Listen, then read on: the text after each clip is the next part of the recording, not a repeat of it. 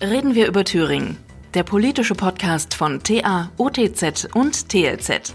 Heute mit CDU-Landes- und Fraktionschef Mike Moring, der als Spitzenkandidat seine Partei in die Landtagswahl am 27. Oktober führt. Herr Moring, herzlich willkommen. Einen schönen guten Tag. Herzlich willkommen auch von mir. Wir führen vor der Landtagswahl am 27. Oktober mit den Spitzenkandidaten aller Parteien, die im Parlament sitzen oder eine gute Chance haben, dort hineinzukommen, Gespräche. Die Fragen stellen wir auch wie immer, mein Kollege Elmar Otto und ich. Ich heiße Martin Debes. Herr Moring, äh, und dies ist keine der üblichen Höflichkeitsfragen zum Anfang. Wie geht es Ihnen? Mir geht's gut und ähm, ich bin voller Freude, Energie und äh, weiß ja, warum Sie die Frage stellen und äh, ich bin echt froh und dankbar, dass ich die Krebstherapie hinter mich gebracht habe, dass meine Ärzte sagen, äh, die Behandlung ist optimal verlaufen äh, und ich fühle mich auch gut und bin froh, dass ich das durchstanden habe und bin echt dankbar, dass ich auch so viel Unterstützung aus der Öffentlichkeit bekommen habe für diese schweren Monate, die ich am Anfang des Jahres durchmachen musste. Das heißt, Sie können sich im Wahlkampf voll belasten, haben keinerlei Schwierigkeiten in der Ausübung Ihres Jobs, sage ich jetzt mal. Sieben Tage Woche, 16 Stunden Tage, ähm, das durchzustehen geht nur, wenn man fit ist dafür. Und ich habe das ja auch getestet, war ja vor den Sommern auf den Bergen, 3000 Meter Höhe und äh, habe mich da sehr wohl gefühlt. Ähm, und das war für mich mein ganz persönlicher Fitnesstest. Und nachdem ich den bestanden habe, wusste ich auch, dass ich mich in diesen anstrengenden Wahlkampf begeben kann. Kurz noch einmal dazu, was wir hier machen. Wir zeichnen dieses Gespräch komplett auf und stellen es als Podcast ins Netz. Ausgewählte Passagen dokumentieren wir dann in TA und TLZ. Bisher waren SPD-Wirtschaftsminister Tiefensee, FDP-Landeschef Kemmerich und die grüne Umweltministerin Siegesmund zu Gast. AfD-Chef Höcker hat bereits das vereinbarte Interview absagen lassen. Nach ihnen werden wir noch den linken Ministerpräsidenten Bodo Ramelow befragen. Bevor wir richtig loslegen, wollen wir Sie aber noch einmal kurz vorstellen. Ja, der Textanteil ist jetzt ein bisschen hoch noch von uns, aber äh, es geht gleich mit dem ich, Interview los. Ich bin gespannt. Ja. Mal sehen, ob alles stimmt. Ja, genau. Mike Moring wurde, am, wurde im Dezember 71 in Apolda geboren. Nach Abitur und Zivildienst studierte er in Jena Jura, zunächst ohne Abschluss, den er aber später an privaten Hochschulen in Frankfurt am Main und Innsbruck nachholte. In die Politik geriet er vor 30 Jahren über das neue Forum, für das er 1990 in den Kreistag von Apolda damals, noch nicht Weimarer Land, äh, einzog. 1993 wechselte er zur CDU. Seit 1999 sitzt er im Landtag und seit 2008 führt er dort die Fraktion. Nachdem die Thüringer CDU Ende 2014 in die Opposition musste, wurde er zusätzlich zum Landesvorsitzenden der Landespartei gewählt und will nun Ministerpräsident werden. Stimmt alles? Ja, sieht gut aus. War aber auch nicht kompliziert. Kommen wir zu Ihrer Partei. Ähm, in Thüringen, die CDU steht in den Umfragen bei sechs, sechs Prozentpunkte hinter den Linken und knapp hinter der AfD. Haben Sie sich schon damit abgefunden, dass Sie bestenfalls den zweiten Platz belegen? Nein, das wäre Wahlkampf ja überflüssig. Wahlkampf ist ja genau dafür da, dass man um Vertrauen wirbt und Zutrauen wirbt und äh, aber auch um die beste Idee äh, streitet, die für das Land notwendig ist. Aber natürlich sind solche Landtagswahlen natürlich nicht frei von dem Umfeld, was da ist. Und wir sehen ja, dass das Vertrauen in die Große Koalition in Berlin mächtig äh, gelitten hat. Das sieht man an den starken Verlusten, die die SPD in Thüringen nochmal hinnehmen muss, wenn die Umfragen so stimmen. Das sieht man auch an unseren Werten. Und es ist eben so, wenn die Bundes-CDU mit CSU nur bei 26 Prozent gemessen wird, dann ist für die CDU Deutschland ohne CSU und das Recht für die CDU, CDU im Osten derzeit nicht mehr drin. Äh, ich hoffe, das ändert sich. Dafür sind auch noch vier Wochen Zeit. Ähm, aber tatsächlich ähm, sind wir in einem Umfeld, was durchaus besser sein könnte. Aber es liegt im Trend, dass die Volksparteien in Europa seit Jahren an Vertrauen und Zutrauen verlieren. Und das macht eben auch leider keinen Bogen um die CDU in Thüringen. Ja, Sie reden jetzt von Trends, von europaweiten Trends, von bundesweiten Trends. Wir sind ja im kleinen Thüringen. Ähm, wir können weder hier den Klimawandel aufhalten, noch die Erosion äh, der Volksparteien. Genau, es sind ja die Themen, die halt in Deutschland eine Rolle spielen das heißt, in der Welt und die kann man halt einfach nicht wegdiskutieren. Und sie wirken halt schwerer über die Tagesschau und die heute Nachrichten als die Thüringer Themen, für die wir gerne in den nächsten Wochen ausschließlich reden würden, weil es geht um Thüringen, es geht nicht um Berlin. Äh, aber natürlich ist die Wahrnehmung oft eine andere und deswegen spielt Berlin schon eine Rolle, auch wenn wir lieber ausschließlich darüber reden würden, was ist gut für die Zukunft Thürings. Über die Thüringer Themen redet man noch ausführlich. Äh, vielleicht noch mal, was würden Sie sich wünschen, was in den letzten Wochen jetzt vor der Landtagswahl in Thüringen, in Berlin passieren muss, in der GroKo und in Ihrer Partei, dass sich der Trend möglicherweise noch etwas, wie soll ich sagen, vielleicht nicht völlig dreht, aber zumindest abmildert nach unten? Ja. Verlässlichkeit wäre wichtig. Äh, das zu erfüllen, was man zugesagt hat, wäre wichtig. Wenn wir Beispiele nennen, gerade in dieser Woche ist ja die Debatte erneut aufgeflammt um das gerade erst vom Klimakabinett verabschiedete Programm, wie man die eigenen Klimaziele in Deutschland einhalten will. Jetzt gibt es dazu wieder im Bundeskabinett schon Debatten. Ich würde mir wünschen, dass man länger als eine Woche äh, das durchhält, was man sich selbst vereinbart hat und dass man das schon wieder in Frage stellt, ist kompliziert. Äh, und das andere ist, dass ich nach wie vor darauf setze, äh, dass es beim Thema Grundrente eine Einigungsfähigkeit in der Großen Koalition gibt. Ich bin ja letzte Woche im Kanzleramt gewesen und habe ja dort äh, mitverhandelt, genauso wie Wolfgang Tiefensee. Und wir haben beide nochmal klar gemacht, äh, dass es notwendig ist, dass die Große Koalition in Sachen Grundrente zu einer Einigung kommt. Und vor allen Dingen für die bedürftigsten der Rentnerinnen und Rentner, die wir eben auch in Thüringen haben. Das ist die 90 Prozent der Thüringer Rentnerinnen haben nur aus der staatlichen Rentenversicherung eine Renteneinnahme, haben keine betriebliche Vorsorge machen können, haben keine private Vorsorge machen können, einfach weil die Löhne so niedrig waren, die Betriebe finanziell dazu nicht in der Lage waren. Und denen müssen wir helfen, zumal ein Teil von denen eben auch parallel Grundsicherung bezieht. Aber noch gravierender ist, dass diese Generation der Rentner, die Grundsicherung beziehen müssen, zunehmen wird. Und ich habe einen Vorschlag gemacht und habe gesagt, mit Michael Kretschmer und Vincent Kogert aus äh, Mecklenburg Vorpommern, den dortigen Landesvorsitzenden zusammen, dass wir gesagt haben, wir wollen für die strukturell bedingte Arbeitslosigkeit, die vor allen Dingen in den 90ern im Osten ein Thema war und in Thüringen fünf Jahre angerechnet haben auf die notwendigen 35 Beitragsjahre. Weil derzeit ist es so, in Thüringen beziehen maximal 1,3 Prozent der Rentnerinnen und Rentner parallel Grundsicherung.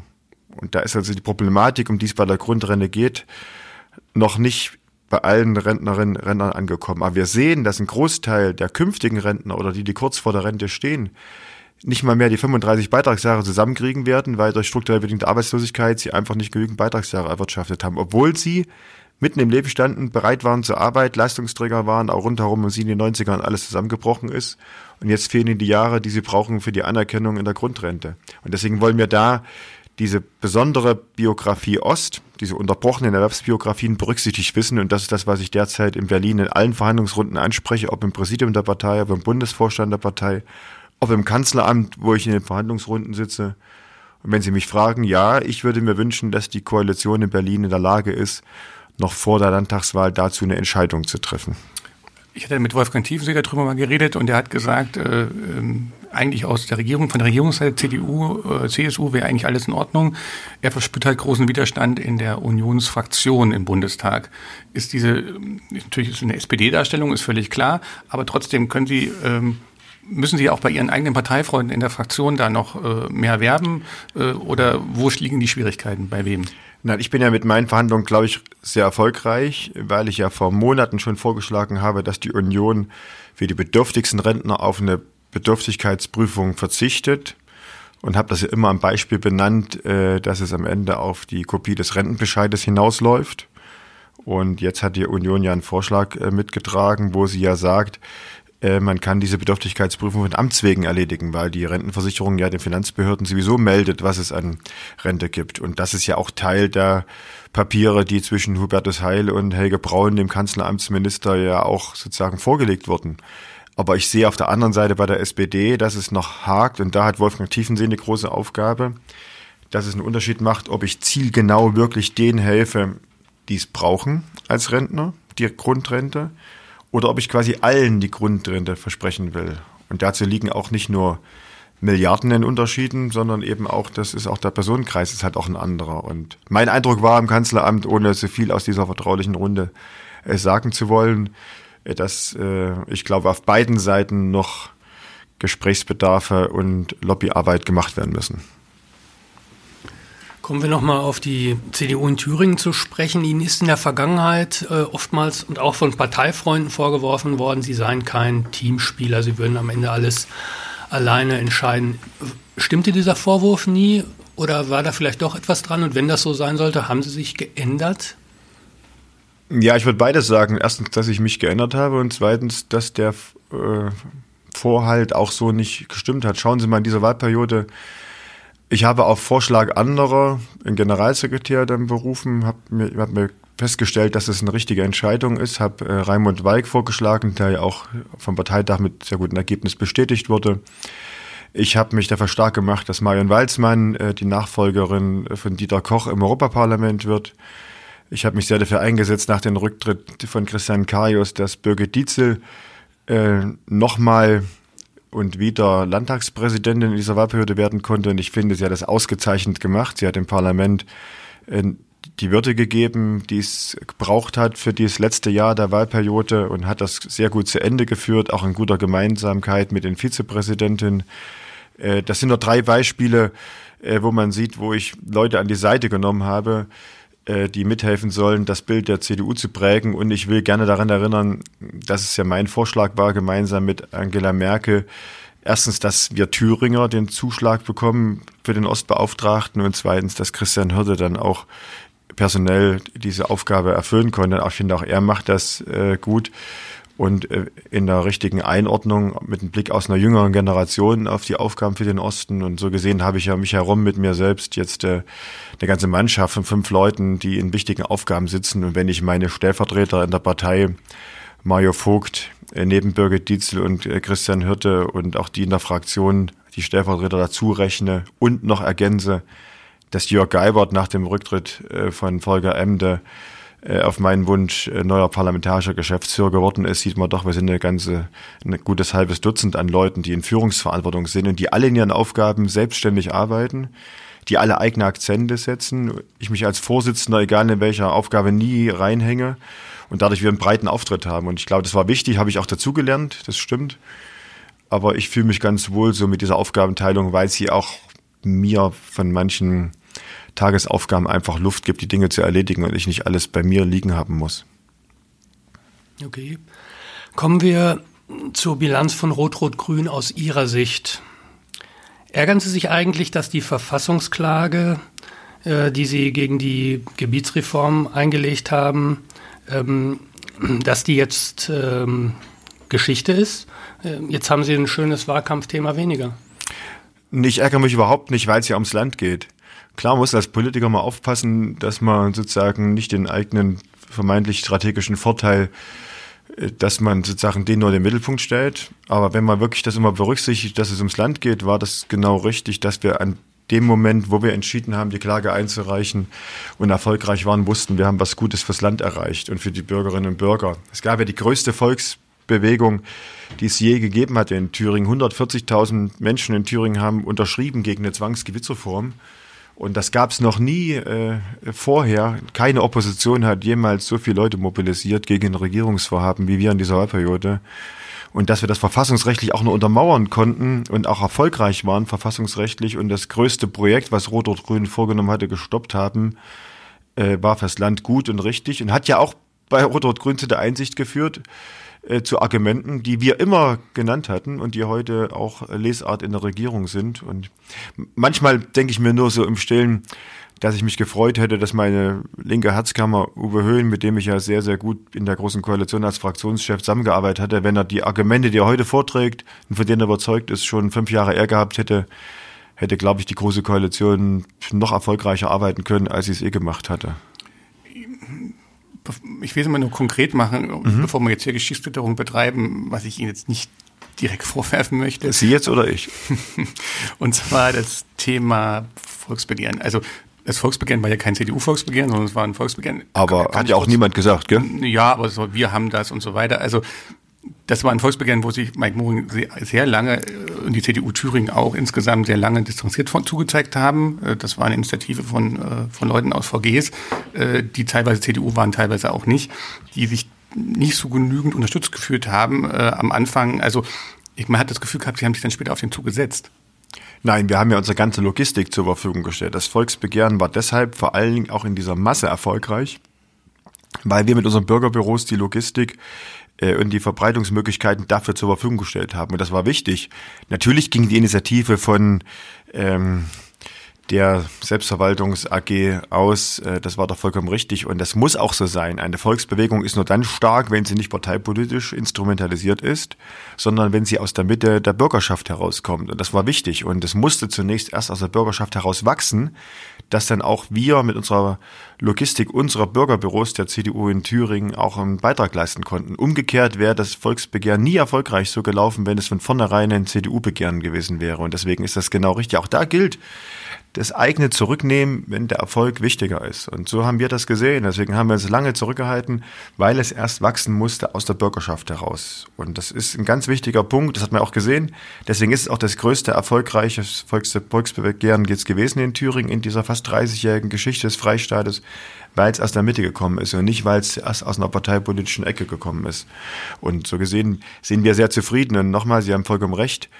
Äh, man könnte von außen betrachten sagen, das war da hat die CDU so früh gepunktet, aber ich finde, wir haben genau richtig gepunktet, weil es dem Land gut getan hat. Apropos früh punkten. Es gab ja aus unserer Sicht jedenfalls eine größere Affäre in der äh, Ära der rot-rot-grünen Landesregierung. Das war die Affäre um die Amts, den mutmaßlichen oder angeblichen Amtsmissbrauch von Justizminister Lauinger, ähm, Grüne. Ähm, da haben Sie ähm, relativ schnell den Rücktritt gefordert, danach dann aber noch einen Untersuchungsausschuss äh, eingesetzt. Mit, äh, ähm, das ist dann zu nie zu einem wirklichen Ergebnis gelangt. Man könnte natürlich sagen, einfach weil Rot-Rot-Grün an der Stelle gemauert hat und äh, zusammengehalten hat und äh, sich nicht den üblichen Spielregeln gebeugt hat bei solchen Geschichten. Äh, man könnte aber auch sagen, weil sie nicht professionell und investigativ genug äh, im Untersuchungsausschuss tätig waren. Mit Sie meinen Sie die CDU? Die CDU. Ja, ja, das kann man zu sehen, wenn ich jetzt Journalist bei der Thüringer Allgemeine wäre. Ähm, aber tatsächlich muss man und ja. Bei der TLZ. Und bei der Thüringischen Landeszeitung, genau. Aber der Kollege hat ja nur gefragt zunächst. Äh, ist es wie folgt? Also erstens habe ich mir nicht vorstellen können, dass jemand, der so lügt, so offenkundig lügt, äh, sich einfach so, ja, einfach im Amt hält, ohne mal darüber nachzudenken, er hat sich entschuldigt. Ja, er hat sich entschuldigt und ist in der Geschichte der Bildungslandschaft in Thüringen der einzige Vater, der sagen kann, dass sein Sohn keine besondere Leistungsfeststellung gebraucht hat. Von all den Generationen, die es gegeben hat, äh, ist er der Einzige, der das geschafft hat. Und dann ist er noch zuständiger Minister. Und äh, das Rot-Rot-Grün mit Mehrheit die abschließende Befassung der Untersuchungsergebnisse durch Beschluss verhindert in dieser Wahlperiode, ist ja sozusagen ein Skandal, der dem eigentlichen Lauinger Skandal folgt. Also man kann natürlich jedes äh, Oppositionsuntersuchungsausschuss Minderheitenrecht aushöhlen, wenn man mit Mehrheit einfach die Befassung im Parlament verhindert. Und das hat ja Rot-Rot-Grün gemacht und das äh, finde ich skandalös. Äh, und der zweite Punkt ist natürlich, wir haben ja gesehen, es gab den Rücktritt der zuständigen Kultusministerin, die ja zunächst im Untersuchungsausschuss gelogen hat. Dann haben die Strategen von Rot-Rot-Grün erkannt, dass das ein Meineid äh, drohen könnte. Und dann gab es ja eine Vertagung der äh, Vernehmung der damaligen Kultusministerin und eine zweite Vernehmung, in der sie dann plötzlich das Gegenteil gesagt hat von der ersten äh, Vernehmung. Äh, damit hat sie dort den Meineid vermieden. Aber es bleibt natürlich protokollarisch festgehalten, dass sie in dem Ausschuss gelogen hatte. Äh, und der zuständige Minister konnte nach wie vor bisher nicht aufklären, dass es einen Zettel aus seinem Haus gab an das Kultusministerium und all das, was auf diesem Zettel stand, am Ende eins zu eins in das Zeugnis des Sohnes im Text geflossen ist. Und es bleibt dabei, die Kausalkette, die der Untersuchungsausschuss sozusagen, weil er jetzt auch nicht mehr öffentlich tagen kann, weil das Rot-Rot-Grün verhindert hat, sozusagen das, was offen ist, hat möglicherweise der Justizminister Lauinger selbst über zweite und dritte und vierte den Text geschrieben, der im Zeugnis zur Versetzung stehen konnte. Und wenn das so sein sollte und die Vermutung ist nicht ausgeräumt, dann ist das ein Skandal schlechthin, der Herrn Lauinger hoffentlich für die Zukunft äh, verbietet, jemals wieder in Thüringen Minister zu werden. Da könnte ich jetzt gleich mal nachfragen, wenn Sie ein Kabinett zu bilden hätten, wir kommen nachher nochmal zu den Koalitionsoptionen und zu möglichen äh, Regierungsoptionen nach dem 27. Oktober. Aber wenn Sie ein Kabinett zu bilden hätten, dann wäre für Sie Dieter Lauinger nicht akzeptabel als Minister. Die Grünen haben ja schon vorgebeugt, indem sie ihn ja gar nicht mehr aufgestellt haben auf der Landesliste. Das spricht ja bei der kleinen Partei Bände, dass er einer der wenigen Juristen, den sie in ihren Reihen haben und den sie für ministrabel halten, nicht mal mehr als Bewerber für den nächsten Thüringer Landtag berücksichtigt sehen wollen. Ich gehe fest davon aus, äh, trotz aller Dementis, die möglicherweise dieser Aussage folgen werden, dass die Grünen wissen, dass sie mit dieser Lauinger keinen Blumentopf in diesem Land mehr gewinnen können. Aber meine Frage war ja eine andere. Meine Frage war nicht, was die Grünen machen, sondern was Sie machen würden, wenn die Grünen naja, sich aufstellen würden. Sie sagen, Sie, die kommen gar nicht in die Situation, genau. aber wenn Sie in die Situation kämen. Nee, aber es ist ja dann wirklich, da halte ich es wie Angela Merkel, die solche, äh, wenn dann Fragen nicht beantwortet, weil sie einfach nicht anstehen. Aber es geht ja darum, dass Sie die Grünen, wenn, als Koalitionspartner brauchen. Und da würden Sie mit so einer Aussage, dass Sie jemanden von vornherein ausschließen, ja einem Koalitionspartner Vorschriften machen, was schwer möglich sein dürfte. Ja, habe ich ja gar nicht gemacht, gell? Aber wenn die Grünen sagen würden, gut, Herrn Lauinger halten wir für ministrabel. Nee, das werden sie nicht machen. Nun gut. Kommen wir zu einem anderen Thema. Sie beklagen zu Recht den Unterrichtsausfall. Ähm, aber war es nicht der CDU-Finanzminister Voss, der in, den, in der vergangenen Wahlperiode dafür gesorgt hat, mit seiner rigiden Haushaltspolitik, dass nicht genügend Lehrer eingestellt werden konnten? Ich sage in allen meinen Reden, die ich derzeit in diesen Wochen und Monaten halte, dass auch die CDU in der Vergangenheit äh, viele Fehler gemacht hat in diesem Bereich Kultus. Aber Fakt ist eben auch, seit zehn Jahren haben wir nicht mehr die Verantwortung für dieses Ressort. Das wird oft übersehen. Äh, und, ja, aber Sie haben natürlich in den, vor genau. fünf Jahren mitregiert. Wir hätten schon. Dort, also ich, Sie müssen Finanzminister doch, war CDU. Na klar, ich bin auch noch gar nicht fertig mit meinem, wäre auch weiß, wäre jetzt eine kurze Antwort gewesen. Gell? Die Antwort, ich habe ich habe ja gerade ausgeholt, genau, ich habe ja gerade ausgeholt und, und zum Ausholen gehört dazu. Fakt ist erstmal ein Fakt, das können ja auch Sie beide nicht bestreiten. Seit zehn Jahren hat die CDU nicht mehr die Kultusverantwortung. Stimmt, gell? Sie nicken, das ist immer Fakt, ja. Faktencheck äh, gewonnen. Okay. Richtig, wir haben die CDU-Regierung gehabt, wollte ich gerade sprechen. Und da haben wir uns auch verständigt mit der SPD, dass wir 2015 die Zahl der Referendare erhöhen, eben aus der Erkenntnis, dass zu wenig Lehrer in den Schuldienst gekommen sind. Und in dem Wissen, dass in der Zeit von 2014 bis 2024, also wohl diese und die nächste Wahlperiode, ja fast ein Drittel aller Lehrerinnen und Lehrer in den Ruhestand treten. Also wir wissen sozusagen, dass äh, die finanziellen Spielräume jetzt da sind bei Rot-Rot-Grün, aber eben auch, dass die Stellenkapazitäten da sind, weil jetzt Leute in den Ruhestand treten und damit äh, Stellen, die im Haushalt vorgegeben sind, auch frei werden, die besetzen zu können. Und was war die erste Amtshandlung von Rot-Rot-Grün im Kultusressort? Sie haben die Zahl der Referendarstellen die wir in der Großen Koalition erhöht haben, wieder gesenkt. Und wer aber am Anfang der Wahlperiode nicht genügend Lehrer ausbildet, hat am Ende der Wahlperiode auch nicht genügend Lehrer vorm Klassenzimmer stehen. Und Fakt ist, 2014 gab es in Thüringen ungefähr 17.300 Lehrerinnen und Lehrer.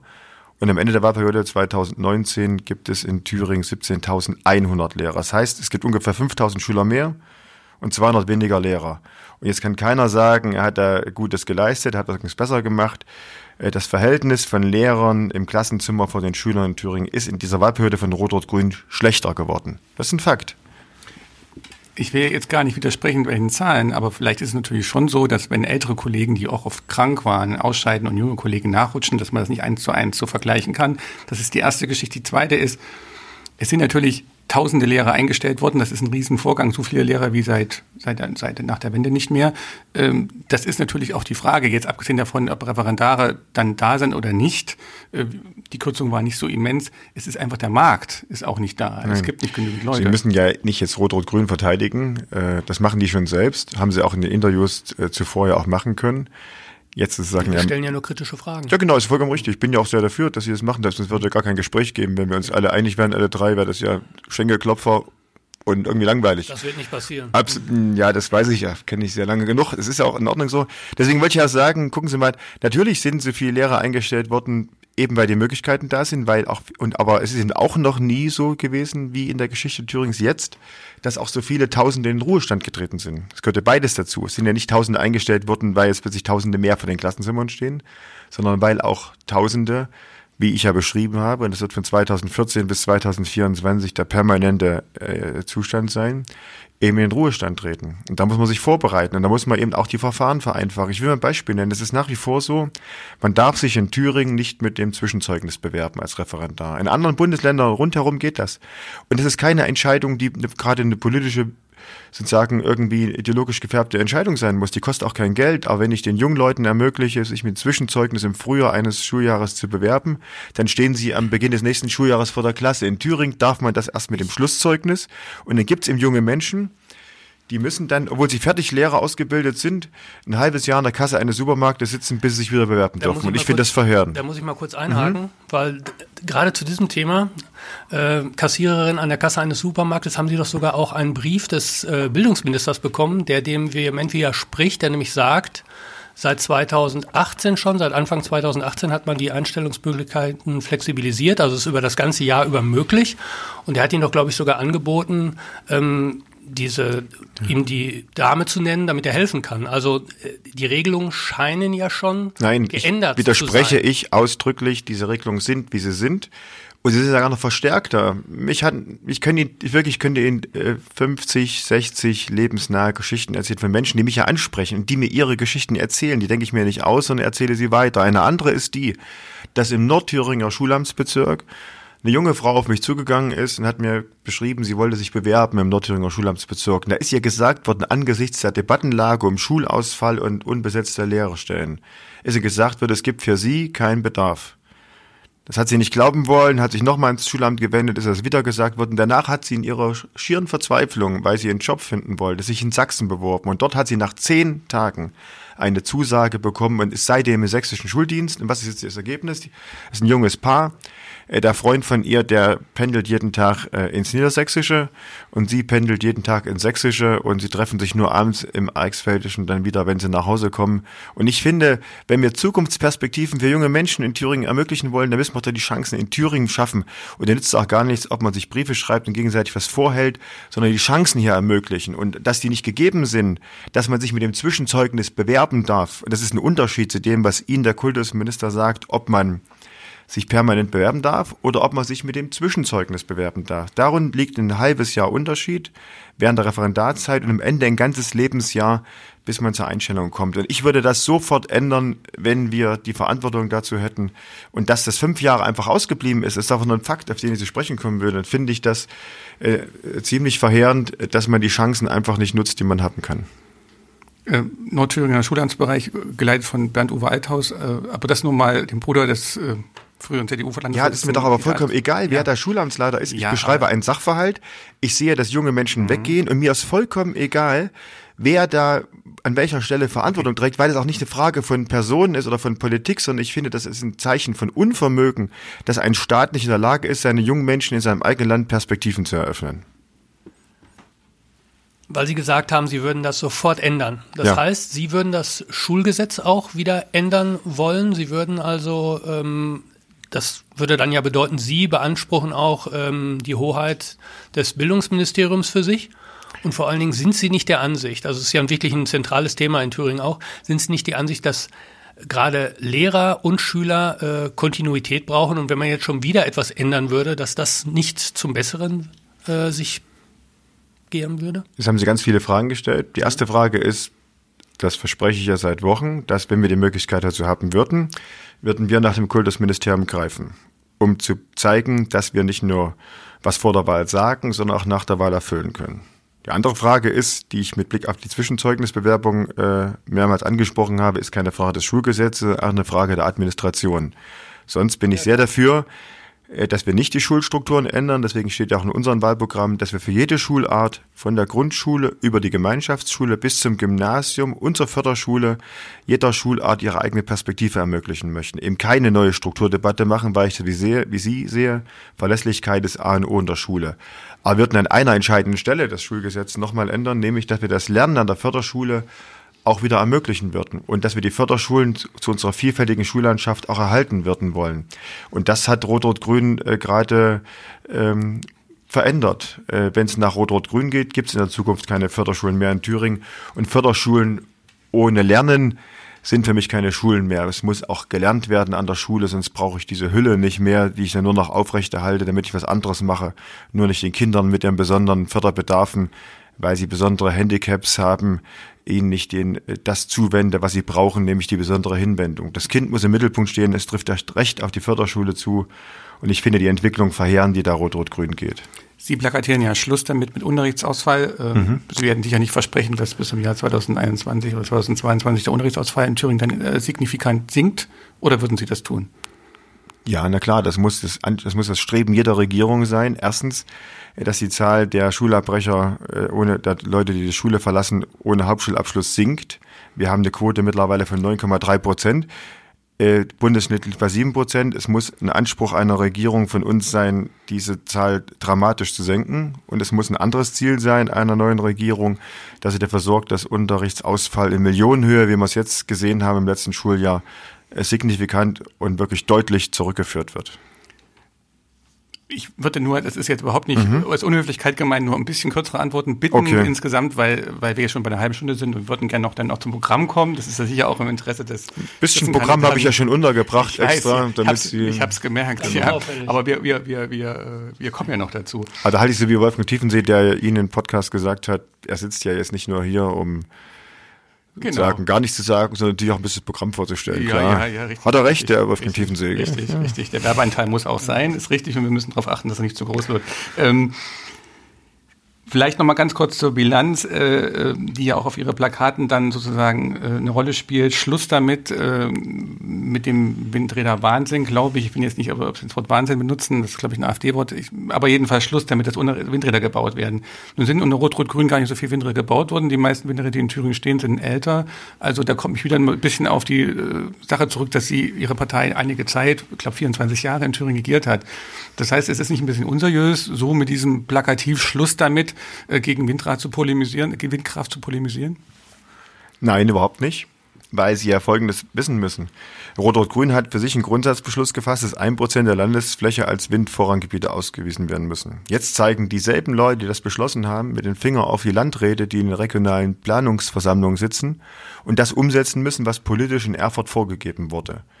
Und daran liegt genau sozusagen auch die unseriöse Form von Politik, weil sich jetzt rot-rot-grüne Minister hinstellen und sagen, es sind alles CDU-Landräte, die das in der regionalen Planungsversammlung beschließen. Die müssen das aber umsetzen, das, was als Vorgabe gegeben wurde.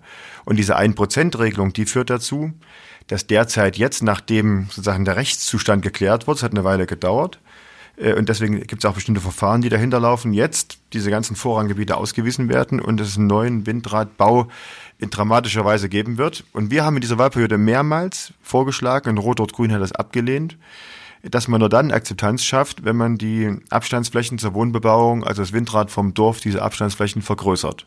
Diese sogenannte 10H-Regelung. Die gibt's in Bayern, hat auch das Klimakabinett gerade ganz aktuell als auf Dauer anerkannt, die bayerische 10H-Regelung, und Rot-Rot-Grün lehnt sie ab. Wir schaffen aber keine Akzeptanz, wenn das vormalige 120 Meter große Windrad äh, repowered wird und dann plötzlich 240 Meter groß ist, aber derselbe Abstand zur Dorfbewohnung bleibt. Viele Leute haben Angst vor Infraschall, vor Schlagschatten, äh, machen sich Sorgen um diese Gesundheitsgefährdung. Manche haben Sorge, was passiert mit dem Wert ihres Grundstückes.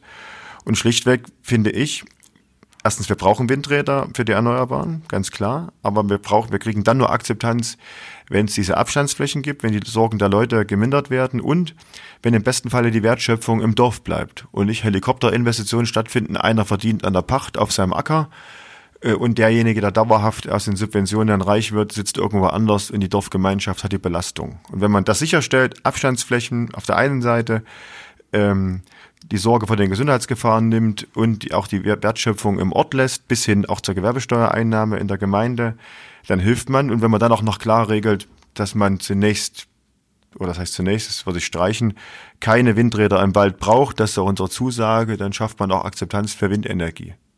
Und dann sollte man ein bisschen Mut haben dafür, auf die Innovationsfähigkeit, auf die Forschungsfähigkeit Deutschland zu setzen und nicht schon im Jahr 2019 zu denken, dass wir schon wissen, wie ist der Stand der Technik für die Erfüllung der Klimaziele 2050.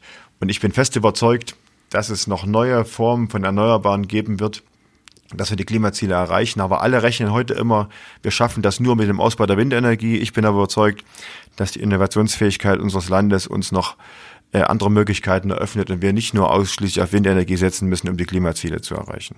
Nochmal kurz mein Appell mhm. zur Kürze der Antwort. Ähm, also die das sind halt spannende Themen und irgendwie ja. will man es auch vollständig machen und nicht ja nur einen Sie Satz. Sagen, gell? Richtig, genau. weil ja auf dem Plakat steht ja nur Schluss damit. Und da haben Sie gesagt, Schluss damit heißt das nicht, sondern das heißt eigentlich nur Schluss damit und wir wollen ein bisschen was anderes. Ja, schon eine Akzeptanz, gell? Das ist schon es ist ganz wichtig, nicht über die Köpfe der Menschen hinweg Politik machen.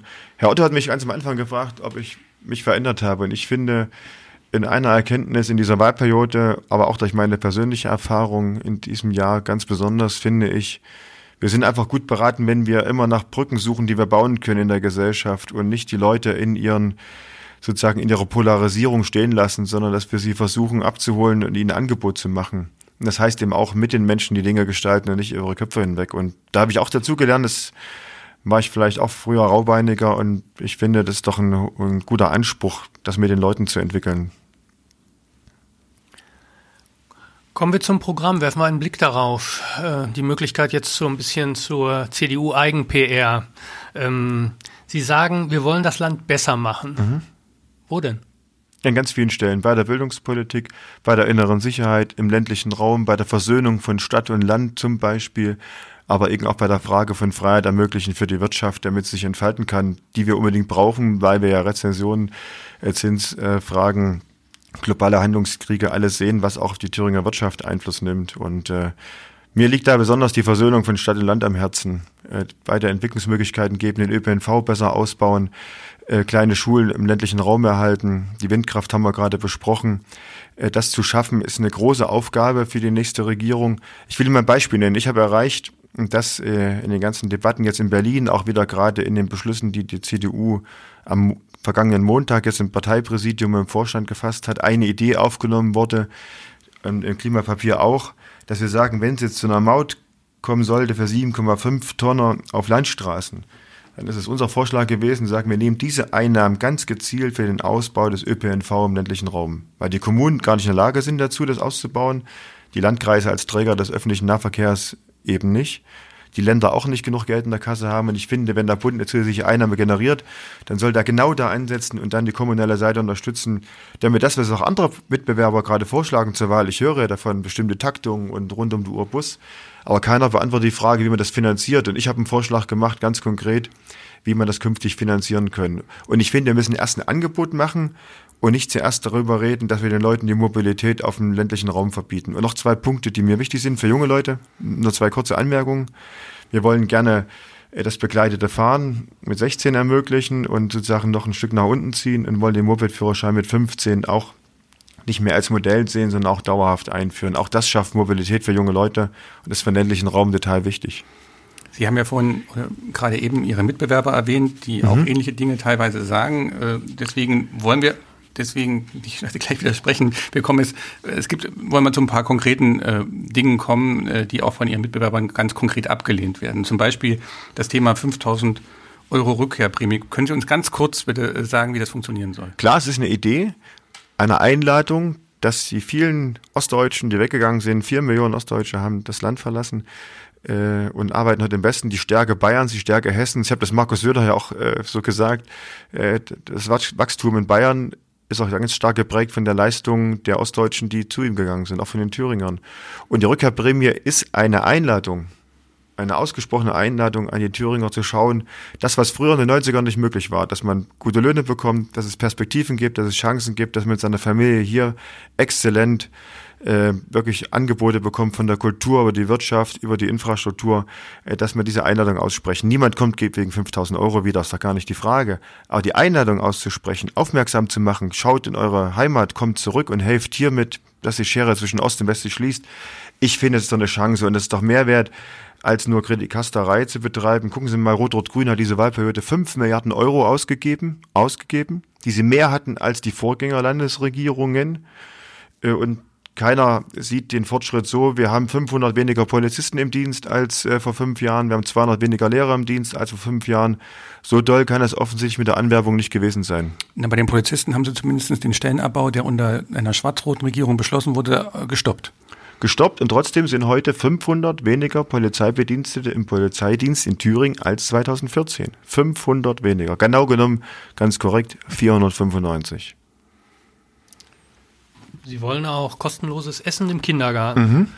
Ähm, wollen Sie dafür die Gebührenfreiheit zurückdrehen, ein Stück weit? Ich habe den Vorschlag schon vor einem Jahr gemacht und bin dankbar, dass meine Partei ihn aufgenommen hat, weil wir zuallererst im Kindergarten auf Qualität setzen wollen. Das braucht mehr Betreuung, also mehr Erzieherinnen auf jeden Fall im Kindergarten.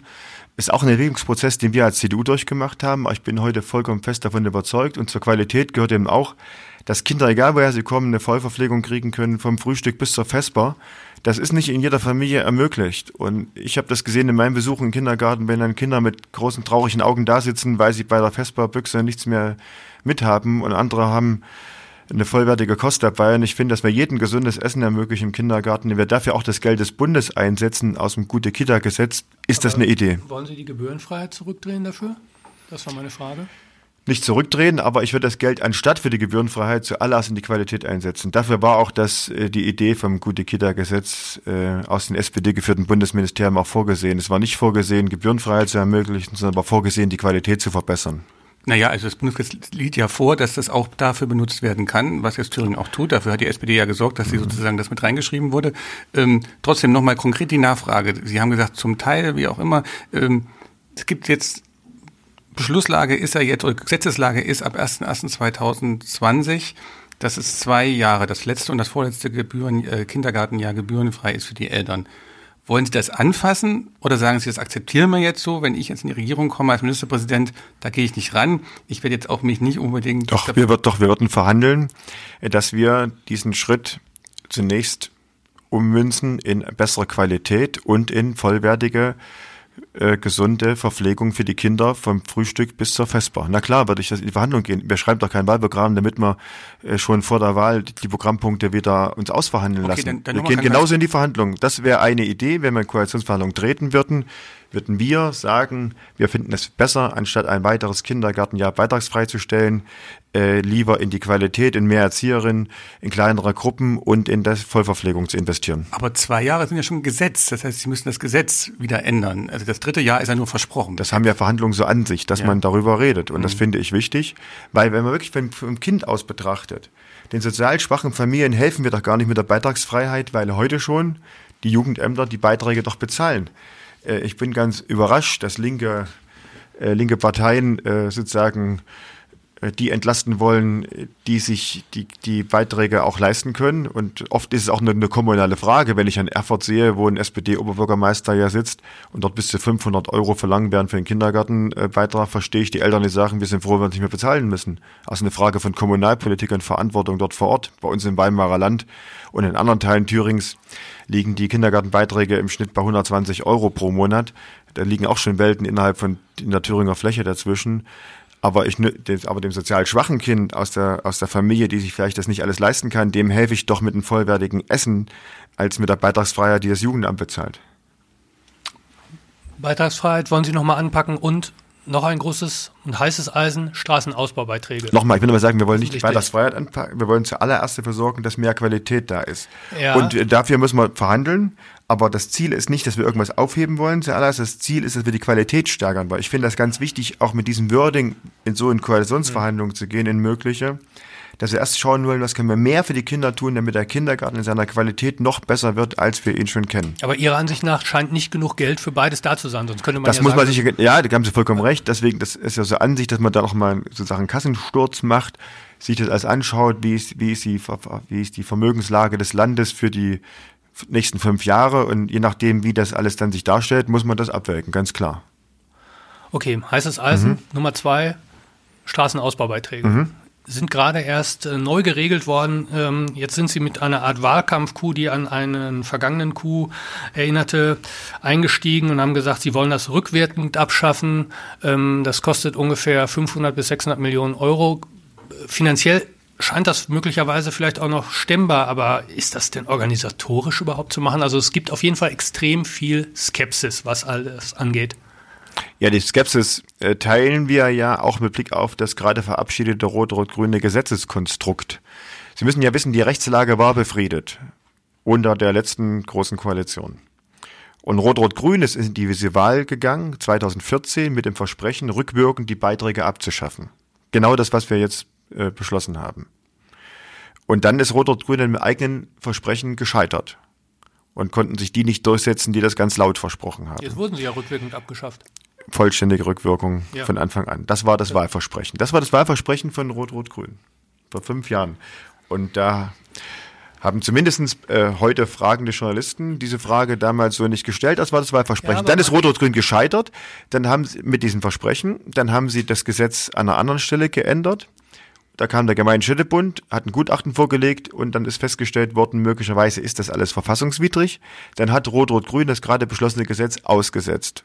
Hat nochmal Anlauf genommen und hat genau das beschlossen, was sie jetzt gemacht haben, nämlich rückwirkend zum 1.1. abzuschaffen obwohl es vorher die Einladung gab zu einer gemeinsamen Arbeitsgruppe, in der sie uns irgendwann einfach nicht mehr dazugenommen haben. Es war ja das Ziel, wir regeln das überparteilich, unabhängig von Wahlkampf, gemeinsam. Das hat dann Rot-Rot-Grün nicht mehr gewollt. Sie wollten eine parteipolitische Entscheidung treffen. Und dann haben sie noch, und das ist das Entscheidende, obwohl es viel Verfassungsskepsis gibt, die Rückwirkung zum 1.1. zu machen, weil es keine Begründung gibt, warum nicht 30.12. oder 30.11. oder 1.1.18.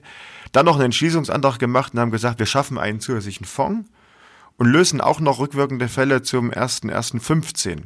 Und das ist mit Sicherheit, das sagen alle Verfassungsexperten, definitiv rechtlich überhaupt nicht haltbar. Und damit hat eigentlich Rot-Rot-Grün mit, diesen, mit dieser Regelung sowieso verwaltungsrechtlich das Tor nach hinten aufgestoßen.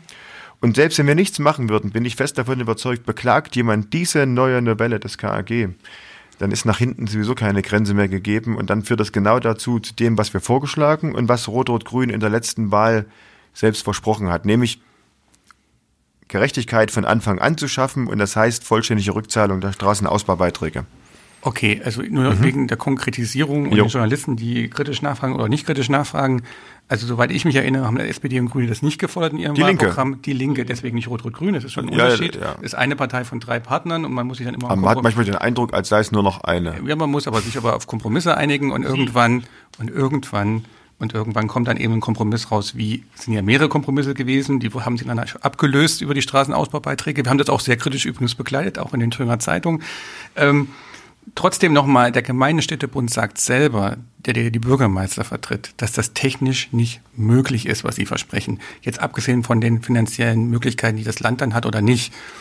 Warum versprechen Sie was? Erstens, was technisch nicht möglich ist. Zweitens, unfassbar teuer ist. Und drittens, auch nie, nie in einer Regierung, mit der Sie ja nicht allein regieren werden, durchsetzbar ist.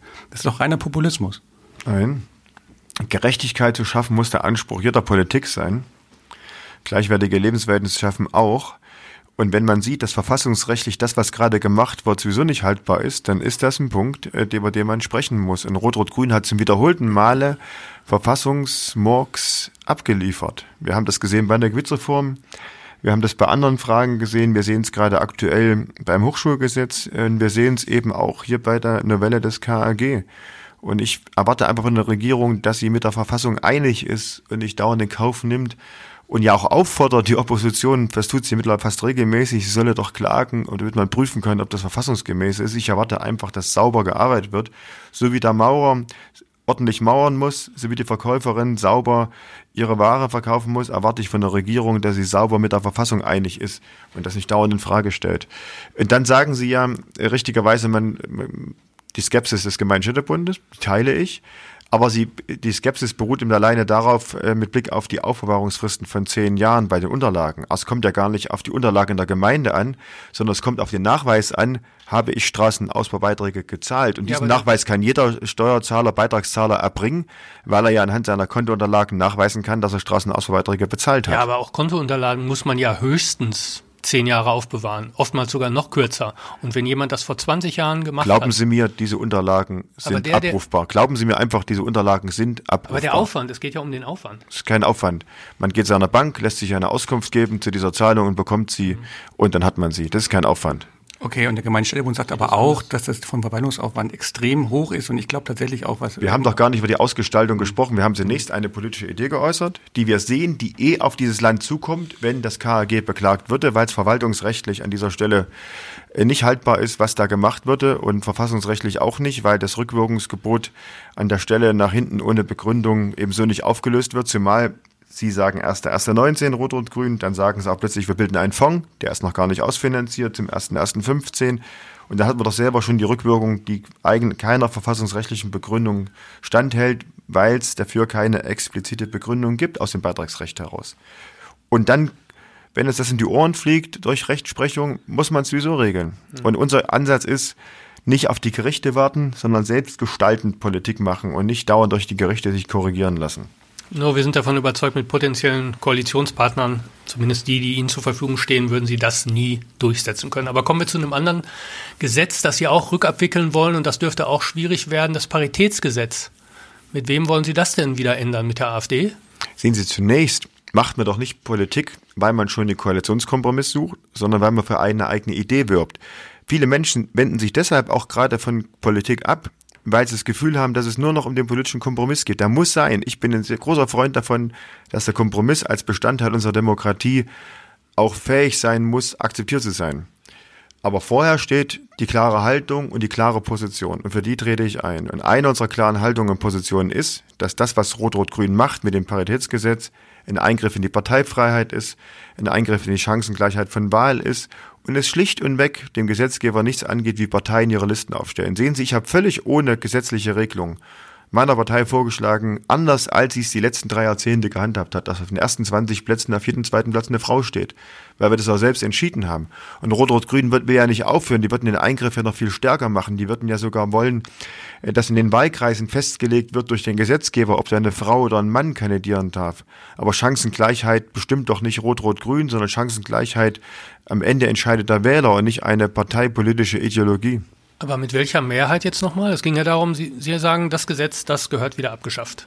Aber mit das wem glauben Sie wirklich, wenn Sie mit dann mit Grünen und der SPD oder der FDP regieren, dass Sie dafür dann eine Mehrheit finden in einer Koalition? Nochmal, jetzt sind wir doch vier Wochen vor dem Landtagswahltermin und jetzt werben wir zunächst für unsere Position. Und ich schaue nicht danach, mit wem kann ich dann das umsetzen, sondern jetzt werbe ich für eine starke Position der CDU und umso mehr Legitimation die CDU erfährt, umso stärker kann sie ihre eigenen Positionen auch verhandeln. Aber genau so geht das. Jetzt ist Wahlkampf, jetzt werben wir für unsere Position und werben nicht für einen Koalitionskompromiss zur Wahl, sondern für eine klare Position, die die CDU hat und die sie unterscheidet von Rot-Rot-Grün.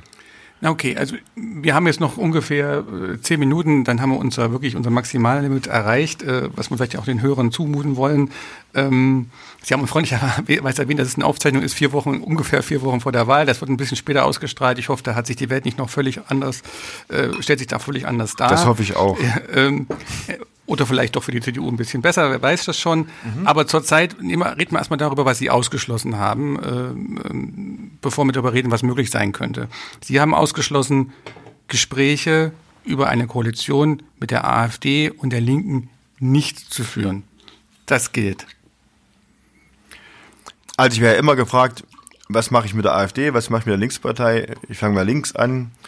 Äh, wir wollen Rot-Rot-Grün ablösen, deswegen wollen wir mit der Linkspartei keine Koalitionsverhandlungen führen, ist doch selbstredend. Und auf der anderen Seite gilt, äh, wiederhole ich mich, was ich in tausend Talksendungen und Interviews gesagt habe. Herr Höcke spielt im rechten Rand mit dem Feuer, macht rückwärtsgewandte Politik. Ich kann mit seinem nationalen Sozialismus nichts anfangen. Wir an der Partei können damit nichts anfangen und deswegen stehen die für Zukunftsaufgaben auch nicht zur Verfügung. Okay, also ja. Äh, ich frage also nein, oder? Nein, also Sie, also, Sie, wollen nicht, ja, Sie, wollen nicht ja. Sie, Sie, wollen nicht reden, deswegen nein, also ja, ich will mit Ihnen Sehr nicht gut, reden. ich will noch, vor, genau, okay, wir sind uns einig. Wenn genau. es hinter die Schlagzeile ist, äh, also ja, und dann äh, wird das zitiert. Ja, ja, okay. Wir haben die Dialektik verstanden. Äh, richtig.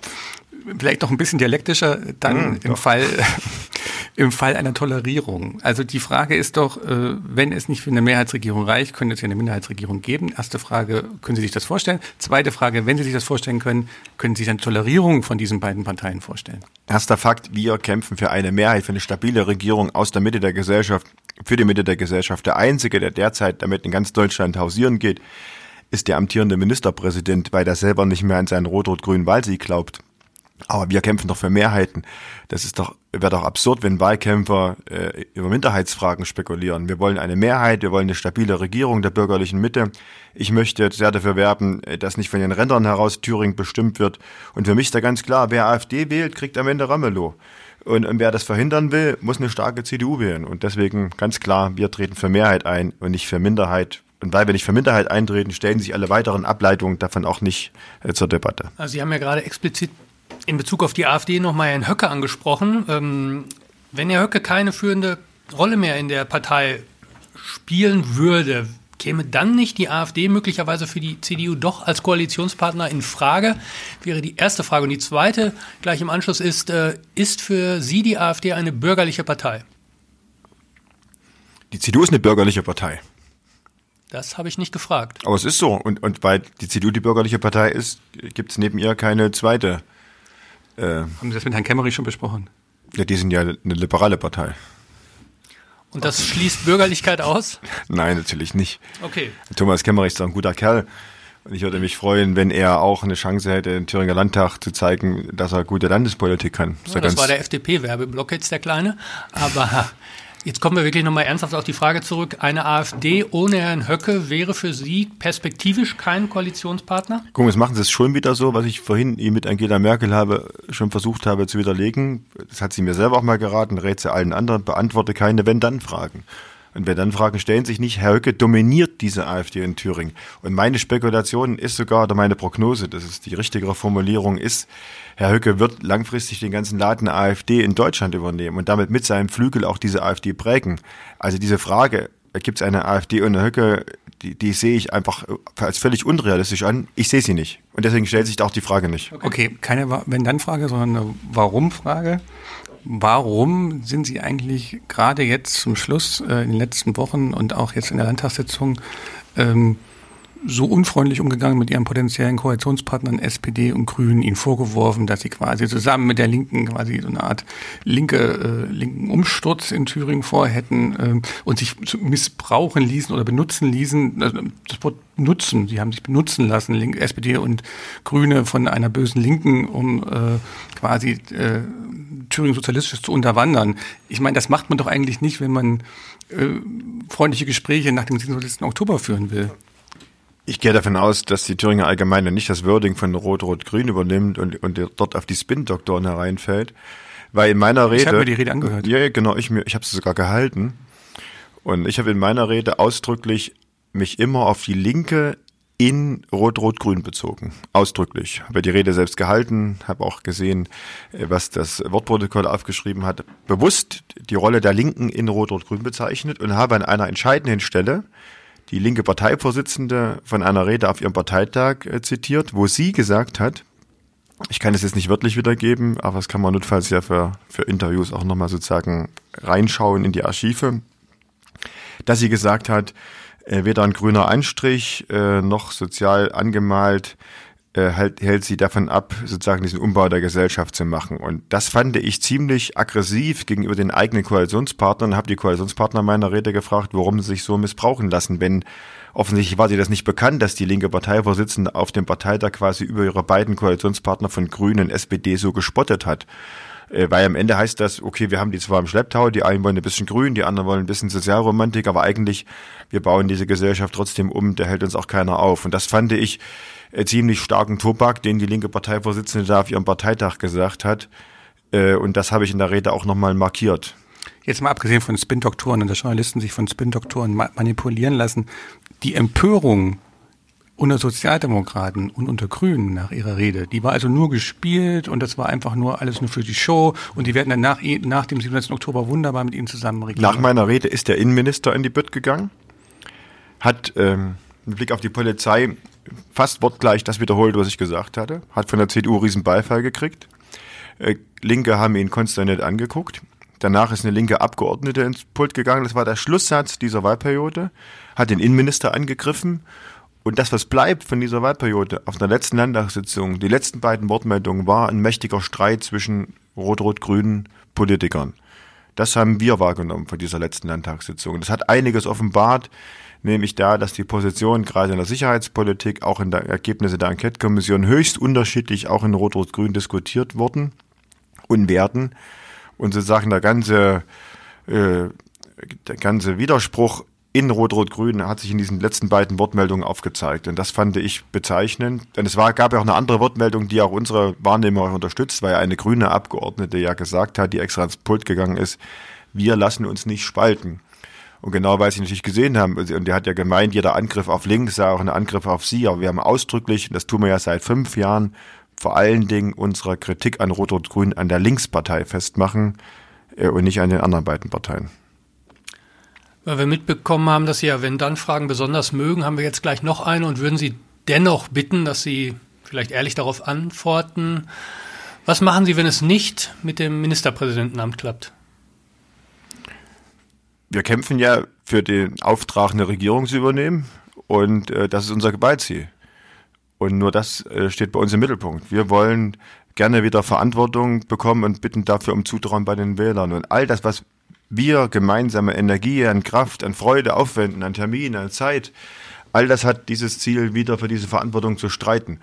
Und äh, das äh, relativieren wir auch nicht, äh, sondern äh, das ist unser wirklich unser ganzer Anspruch, mit aller Freude, mit aller Beherztheit dafür einzutreten. Und äh, Wahlkämpfer sind gut beraten, auch genau das so gemeinsam zu sehen und nicht andere Fragen in den Raum zu stellen. Und auch keine Antworten auf Fragen zu geben, die in den Raum gestellt werden. Naja, gucken Sie mal, äh, wenn Sie zur Olympiade antreten würden und äh, stehen am 100 Meter Startblock So- so äh, und dann kommt äh, noch schnell ein Sportreporter vorbei und sagt, was machen Sie eigentlich gleich, wenn Sie jetzt nur als Zweiter einlaufen, würden Sie den auch komisch angucken, weil Sie noch nicht mal gestartet sind. Und so gesehen, wir sind noch nicht mal in die heiße Phase gestartet und Sie fragen schon, wie es ausgeht. Das wissen Sie zum Glück nicht, äh, weiß ich zum Glück auch nicht und wissen nur die Wähler, was sie am 27. Oktober wirklich machen werden. Und jetzt laufen wir es mal los, jetzt kämpfen wir um die bestes Ergebnis, um die beste Zeit, um dem Bild zu bleiben und dann äh, gucken wir auf die, auf die Zieleinlauftafel, aber doch nicht vorher schon. Okay. Zum ganz zum Schluss stellen wir noch ein paar entweder oder, keine wenn dann, sondern entweder oder Fragen. Sehr gut. Das heißt also, wir bitten Sie darum, dass Sie dann auch mit den beiden vorgegebenen Alternativen einen sich aussuchen und die dann auch beantworten. Ähm, fangen wir mit etwas Einfachen an äh, und machen uns dann ein bisschen wärmer. Ähm, äh, wer spielt aus Ihrer Sicht den schlechteren Fußball? Karl Zeiss oder Rot-Weiß? Rot-Weiß. Wer ist eher Ihr politisches Vorbild? Dieter Althaus oder Christine Lieberknecht? Bernhard Vogel.